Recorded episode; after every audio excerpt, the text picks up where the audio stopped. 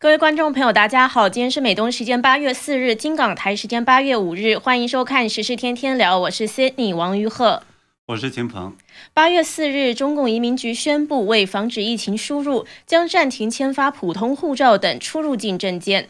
此前官方数据也显示，二零二一年上半年全国签发的普通护照仅为二零一九年同期的百分之二。不过，拒签原因真的是因为疫情吗？中国警察对七零九维权律师家属说：“这是国家机密。”根据联合国难民署的最新数据，中国人在其他国家寻求庇护的数量，从二零一零年到二零二零年，十年之间增长了十三倍。其中大部分增长趋势是在习近平上台之后形成的。那么，现在的庇护原因和之前有什么区别呢？我们今天会聊这两个话题，当然喜欢我们节目的观众朋友也欢迎点赞、订阅、留言、转发。节目最后我们会和大家互动。那首先看到最近几天，中共官方两次重申暂停签发普通私人护照，在国内外引起很大的反响和讨论。那我们今天也要来讨论一下这个背后的原因到底是什么，以及会造成什么样的影响。那我们呢，先来看一下中共官方的说法。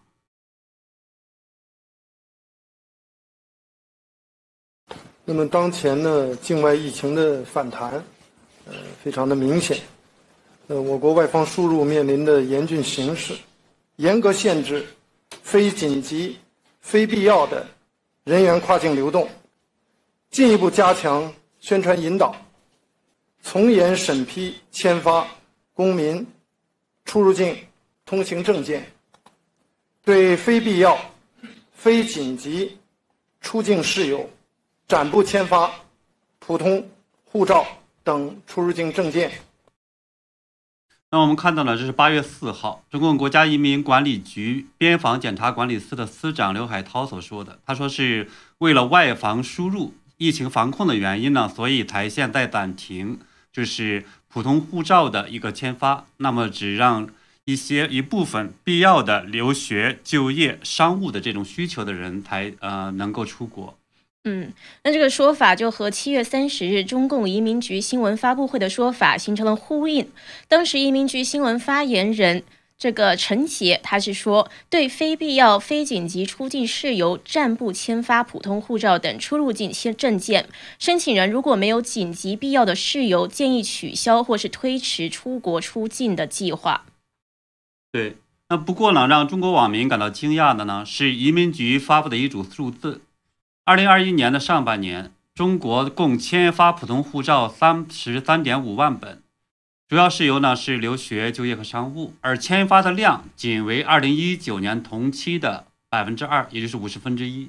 嗯，那这样巨大的差距，就显然和过去几个月外界疯传的说中国暂停护照办理、四十六个口岸关闭等等消息是对上了。那当时有人还认为这只是一个暂时现象，期待很快会开放。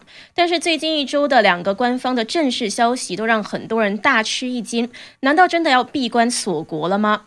秦鹏，我们看到中共官方的说法是防疫需要，不过很多网民是不相信。您是怎么看这个事情？嗯，对，现在呢，中共官方它实际上是停发签呃这种普通护照。我认为，当然防疫呢应该是一部分原因，但是这肯定不是全部的原因，因为我们早在去年就看到中共是在严控国民的出境，凡是有旅游目的的这种申办护照一律不不签发，那么新办的通行证也停停了。呃，有在美国工作的人呢，他是签证到期了，护照到期了也停止更换。现在呢，他是在说，呃，对于留学、商务和工作的那些人会办理，但是呢，那些在美国工作的人，如果是签证到期过去是怎么处理呢？就是我们知道是在啊美国直接去找当地的这种使领馆，比如纽约的或者是将洛杉矶的等等的，这就可以了。但现在还是要回去，所以这个理由看起来就不充分。嗯，另外呢，我看到今天有是。自由亚洲电台的报道说呢，旅美的商人他的护照到期了，他的孩子呢还没有满月就回大陆办理新的护照，但是呢官方不给办，结果回不来了。还有几个呢在洛杉矶补办护照也不给办，所以呢他们很生气，还是准备雇佣美国的律师在美国起诉中领馆。另外呢，我们也看到前一段时间还有很多网民反映说，他们到机场之后。要出国时突然间呢被没收了护照，还减掉了签证。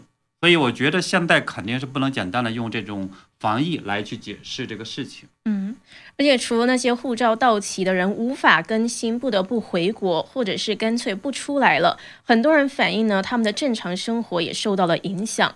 像南华早报七月三十一日就报道说，一位要求匿名的北京居民透露，他的护照已经过期，但是他因为要参加特许金融分析师 CFA 的考试，他需要更新护照，但是遭到拒绝。中国移民局官员说，这不是特殊原因。那他是说，他们让我自己写自己的情况，并提交考试的许可证。但是呢，因为他没有有效护照，是没有办法申请考试的。后来呢，他们又让他发 CFA 的考试指南，他两天前发出都没有得到回复。还有今年四月，一名大陆民众在豆瓣平台也是发帖表示，说自己不计划出国，但是需要更新护照给国外委托人处理海外生意事宜，但是也是被拒绝了。嗯，对，所以中国的呃居民身份证呢，实际上在海外是没法作为身份这种证件的，所以只有这种护照才行。但是呢，看起来呢，中国官方也是拒绝因这类人呢，去给他们提供这种所谓的商务的需求。嗯，而且呢，我们也看到呢，在前一段时间，很多的人呢，就是甚至他的签证还被撕毁了。是。这个呢还没有办理的，不办可以理解，但是办理好的给撕了，这确实是不近人情和不符合法律。因为就有一些人在网上也是反映说自己到机场准备要坐飞机出国，结果签证也是被撕毁了。这种，嗯，对，所以的话呢，我们看到呢，当然中共呢也是一向也不讲法律，所以跟他谈法律其实也没用。嗯。那我们看到，对于中共停办护照的原因，原北京师范大学副教授李元华就分析说，这是因为疫情之下，中国经济严重下滑，中共手里的钱越来越少了，外汇紧缺。那他怕中国人出去花钱，怕这些钱流到海外去。另外，他也可能害怕这些人出国之后不回国了，所以他更加收紧民众出境限制。实际上呢，是一种倒退，倒退到闭关锁国了。嗯，对，我觉得这其实是一个真实的这种原因，就是说怕呢，一般的人把这种外汇开始这种大的规模减少，这是一个。另外呢，还怕这种一般的商人，特别呢像这种民营企业家逃跑，因为我们也看到呢，中共当前是在大力推进国进民退，那么对民营企业家在各个领域进行这种整肃，所以呢，怕他们不光逃跑，还可能把钱给卷走。嗯，当然呢，就是我们也注意到，说中共严控出境的应该还有另一类人，就是科研人员，还有中共的官员。那么去年大瘟疫爆发之后，我们知道中共掩盖疫情有太多太多的不可告人的秘密，所以呢，要对这部分人进行出境的限制。对，而且加加上现在美国也是在加紧了在病毒溯源。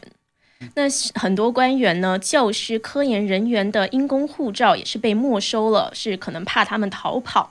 那另外，网上这两天还热传七零九人权律师王全章的妻子李文足的一个视频，他是到户口所在地派出所给儿子办理护照，但是警察不给办。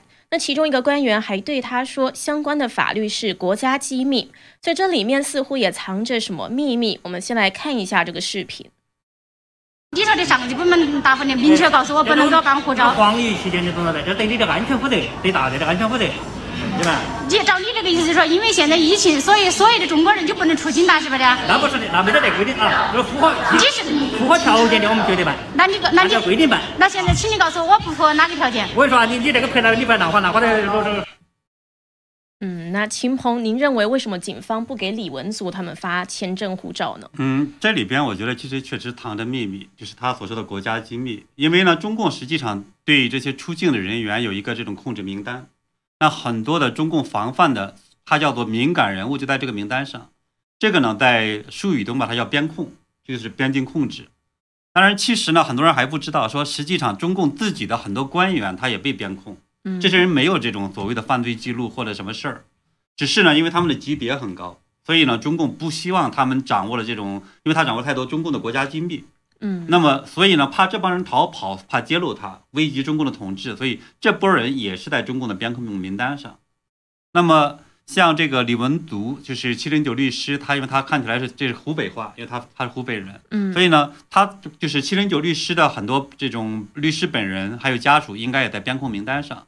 因为中共是很害怕呢，这些人逃到其他国家，到国际社会上去揭露他们的这种像呃酷刑或者是一些这种黑暗的罪呃这种法律罪恶等等这些事情，所以看起来也是对他们进行边控。嗯。那有一些观众可能不知道的，中国七零九维权律师大抓捕事件，指的是二零一五年七月九日起，中共公安当局在多达二十三个省份大规模逮捕、传唤、刑事拘留、带走、失联、约谈上百位律师、民间维权人士、上访民众还有他们亲属的这些事件。那部分人士是因此下落不明。还有前一阵子七零九律师唐田吉先生。提前对唐吉田先生，他女儿呢在日本是病危了，那中共也是限制他去日本探望女儿。那唐吉田是多方奔走呼吁都没有用，很多人都骂中共没有人性。那看来呢，现在唐吉田也是因为这个原因被限制出境了。对，唐吉田应该也是这个原因被控限制出境。所以呢，中共所谓的这种呃防疫，这个只是他的一个这种表面的说法，真实的原因其实还有很多啊。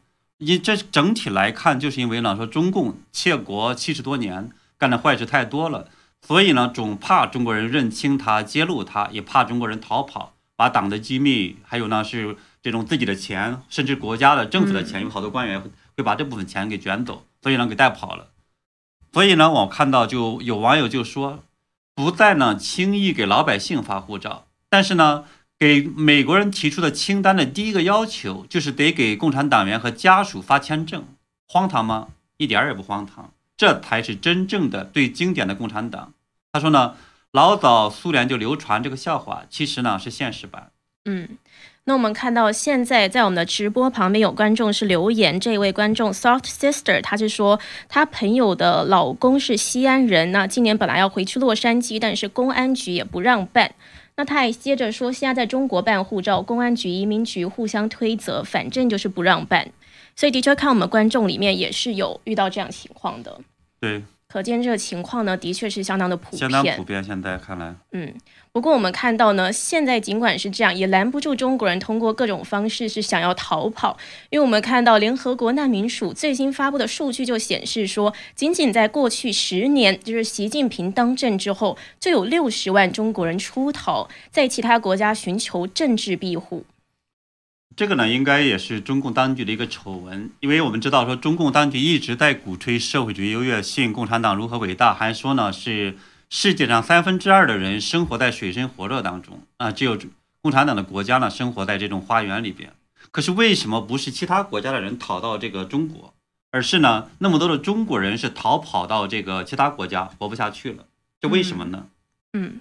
但是就在三年前，联合国难民事务高级专员叫做菲利普·格兰迪，他在访问中国的时候呢，还赞扬中共的一带一路倡议，为难民危机寻求长期的解决方案。不过，他领导机构的数据就显示说，在过去十年里，中国公民在他国寻求庇护的人数是急剧上升。那也就是说，其中大部分增长的趋势的确是在习近平上台之后。那数据是显示，中国人在其他国家寻求庇护的数量，从二零一零年的七千七百三十二人，逐年上升到二零二零年的十万七千八百六十四人，十年增长了十三倍。那一年呢，就增加到十万多起这种庇护的案件，数量增长应该是够快的。那么就是寻求庇护的人的类型有哪些变化呢？我们知道呢，说是过去呢，中国人就在新啊二零一二年之前，那么中国人出国庇护的这个人群里边有计划生育、宗教迫害、法轮功学员，这个应该是占了大部分人员。是。那么最近的十年里边，那么中国到海外寻求庇护的人里又发生了哪些变化呢？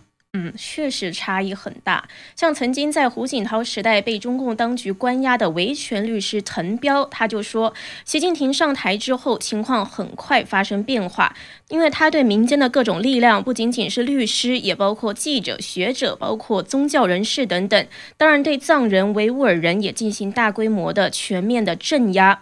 那这个就使寻求政治庇护的人开始明显的上升，明显的增加。那美国之音也是报道，一个在纽约皇后区的移民律师李静静是说，维权律师、维权人士也已经成为一个新的政治庇护的理理由了。那他指的就是习近平上台之后，这个在二零一五年的这个七零九抓捕律师事件嘛，还有全国各地的强制拆迁事件，还有一大批的上访人员。这个方面确实是一个非常大的一个变化。那么二零一五年的这个七零九大抓捕，超过是。二百四十八个人权律师和维权人士被中共是拘留讯问啊，所以有一些呢后来是逃离了中国。那我在美国呢就见到了是陈建刚律师，还有维权人士叫向丽。嗯，那么陈建刚律师呢，因为拒绝中共官方的要求，那就是停止替法轮功学员还有一些敏感人士去辩护，都遭到了中共的打压。那么国宝警察呢，甚至是用枪。抵着他那个年幼的儿子的这种头，嗯，逼他去妥协放弃，但是他最后也当然没放弃。后来呢，是辗转的逃出了这个中国。嗯，不过说实话，我是之前真的想不到，说连这些看起来是呃法律的捍卫者的人，这样的一些律师都不得不逃亡到海外寻求庇护。那么当然了，就是其他的人看起来这种处境更是堪忧。是。那近年来也有中国内外非政府组织、女权组织，还有基督教家庭教会的成员也是遭到逮捕，很多人也是被迫逃亡。那维族人的庇护潮呢，也是最近十年才出现的。像世界维吾尔大会中国事务部主任伊利夏提他就说，现在土耳其大概有十几万维族的难民。那他是说。这些难民家庭呢，都是被迫分离，一部分男的被泰国政府遣送回中国，女的和孩子就被土耳其接走。那这些家庭的处境非常艰难。他还说，二零一二一三年开始，急剧的出现一大批维吾尔年轻人，年龄最小的大概十来岁，大的到二十来岁，这是第一批到美国的维吾尔人。那他是说，这些孩子在父母临走之前呢，告诉他们到美国就申请政治避难，那再也不要回来了。那这个他说他是第一批出现，他亲眼见到的在美国的维吾尔人。他还说，二零一四一五年开始，维吾尔人在办不出护照的情况下，也会通过变卖财产等等偷渡逃离新疆的家园。那他就说，他们就是把房子什么都卖掉，然后到云南、到贵州等等这些地方，然后通过缅甸、越南、老抓，再步行一直，哦，是老挝吗？对，再步行一直走到马来西亚、泰国等等。那通过这些国家辗转到达土耳其。呃，对我们之前其实在一期节目中也谈过，说中国人逃离大陆的一条通道就是通过云南、贵州，然后呢。经由这种缅甸、越南等地，最后是陆路辗转到其他国家。那么，朝鲜的脱北者逃亡的主要的方式，其实也是这条路。这条路呢，是基本上是步行。那不仅很艰辛，还有可能被抓，也有可能被骗子或者流氓去侵犯。那么前一段时间呢，我们也分析过，中共呢是在中缅边境进行修建隔离墙，名义上是防疫或者是防止宗教渗透。但是呢，我们也引用了很多的消息来源和证据分析过，嗯，实际上这些隔离墙是防止中国人逃跑的。那么这些隔离墙在疫情之前，因为就在修建了，而且上面的这种铁丝网上面的尖刺，甚至高压电网来讲呢，其实也都是朝向中国的这个方向。显然他是怕中国人逃跑，而不是怕中国官方所谓的就是，呃，染疫的缅甸人等逃到中国。嗯。像最近十年呢，最出人意料的一类逃亡庇护的人员，是曾经以富庶、自由、专业闻名世界的香港人。因为二零一九年反送中，中共下把香港变成了一个大陆城市，所以很多香港人后来被迫走上逃亡之路。不过，也有纽约的香港人群活跃人士杨景霞，他是说，香港寻求庇护的人数其实应该最多几百。呃，这应该呢是因为是香港人和英国、加拿大等的这种特殊关系，所以这两个国家给了这个香港人自由的身份转换。比如说是年轻的香港人，假如说呢有爸爸妈妈曾经呢是 BNO，也就是英国国民海外护照，他们就可以很轻松的这样的切换身份，到时候的话去英国就会换成正式身份。而且呢，我们也知道说是香港人，大部分呢是专业技术人员，有钱，素质高。所以呢，受到很多各个国家的欢迎，比如说是澳大利亚、新加坡和泰国，那么都出台了一些政策欢迎香港人。所以呢，假如说我们把这部分人加上的话呢，其实要这么算，如果说逃亡中国的，那么这个数量更恐怖。嗯。那另外，我还注意到美国之音的报道中，有一类特殊的寻求庇护者，就是红色通缉令造就的庇护者。中共是利用国际刑警组织的红色通缉令，在各国抓捕一些所谓的腐败人员。不过，因为中共这个行动是政治运动式的，所以当时呢，很多省市分配名额，下层就把它当做政治指标来完成。那这样呢，就有个别被冤枉的，比如说纽约的这个李静静律师，他代理了一个。就是也是百名红通人员的第十二号，叫做刘旭，他就是其中一个，后来获得了美国的政治庇护。那刘旭他是北京通州区社保基金管理中心支付专管员，他到至今呢，百度和新华社仍然说他是这个侵吞社保金七十万元，但是他已经在二零二零年在纽约获准庇护了。那这个律师李静静是说，刘旭告诉他是他先发现了有问题，所以向检察院揭发他的领导，结果检察院就把他抓去，说是他干的，然后逼他承认，打他揍他。在这种情况下，刘旭跑出来了。对，那么看到李静静说呢，是社保工作的这种流程，除了领导之外，一般工作人员根本拿不到社保资金的这种钱，这需要呢通过县政府、区政府。呃，策划呢，然后到这种呃中国邮政银行当地人开户呢，才能够取得。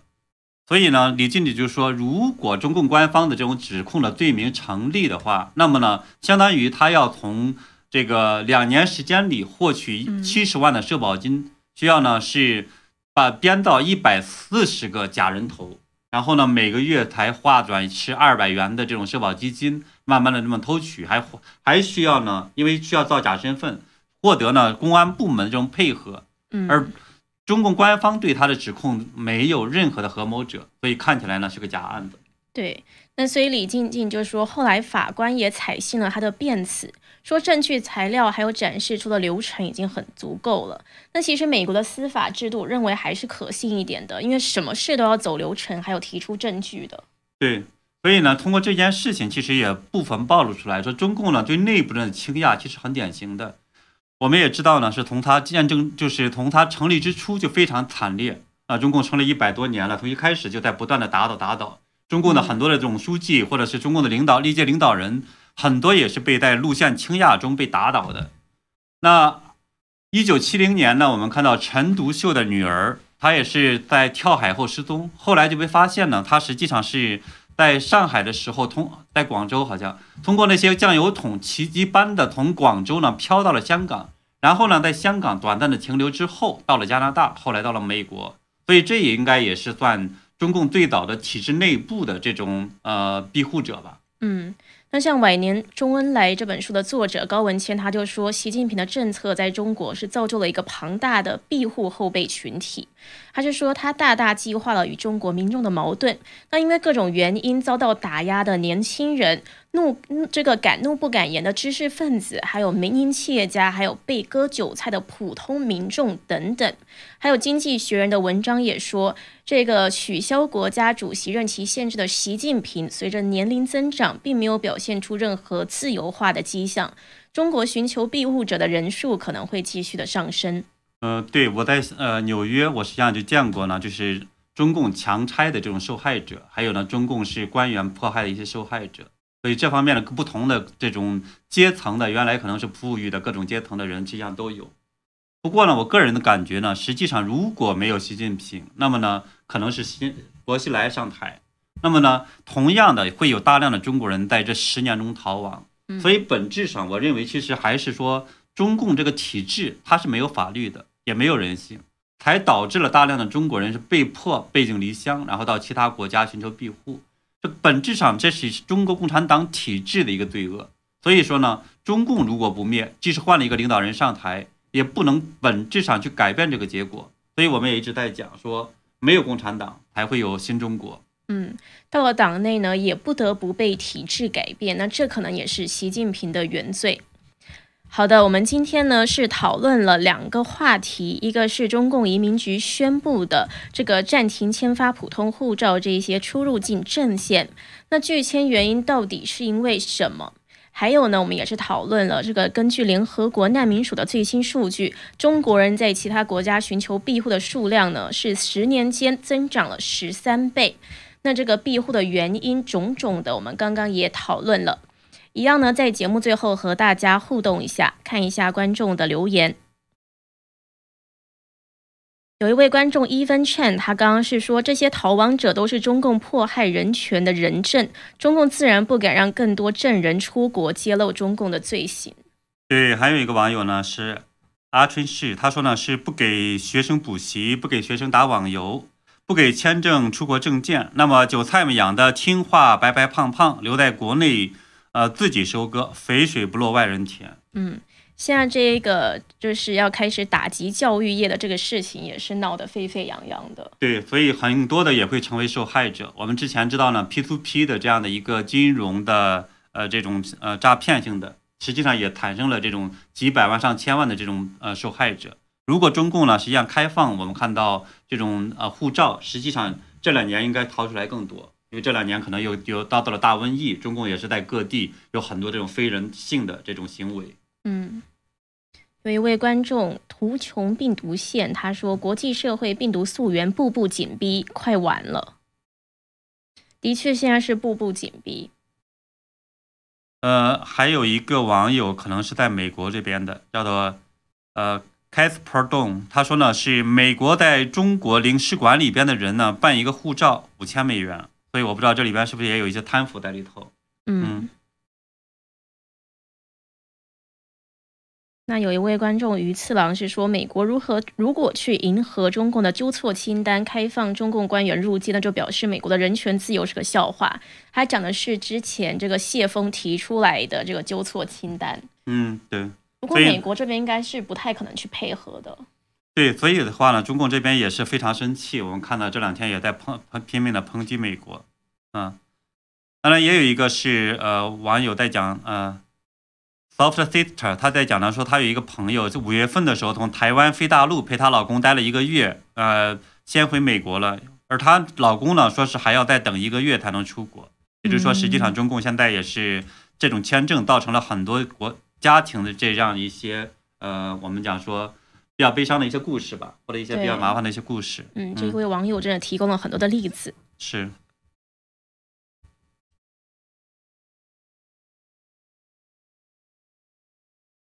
对，现在呢，办护照实际上也在这个网友在讲呢，移民局还有这个呃公安局相互推责任，互相不给办。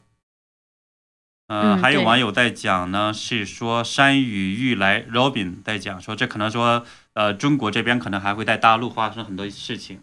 所以呢，我们的观察呢，恐怕也是不是简简单单的，接下去可能还会发生很多。大家也知道呢，这几天光这个金融圈里边，就说企业圈里边就发生了很多地震，对吧？是。那我们也是会持续的为大家报道。嗯，对。那有一位观众 Love Better 是跟我们问好，他说加油。还有忠实观众 Austin Shangri-La，他也是有跟我们问好。对，非常感谢大家。嗯嗯。那好的，今天和大家互动就到这边，我们也是一样会持续的为大家跟进时事。那喜欢我们节目的观众朋友，也欢迎点赞、订阅、留言、转发。我们明天见。我们明天再见。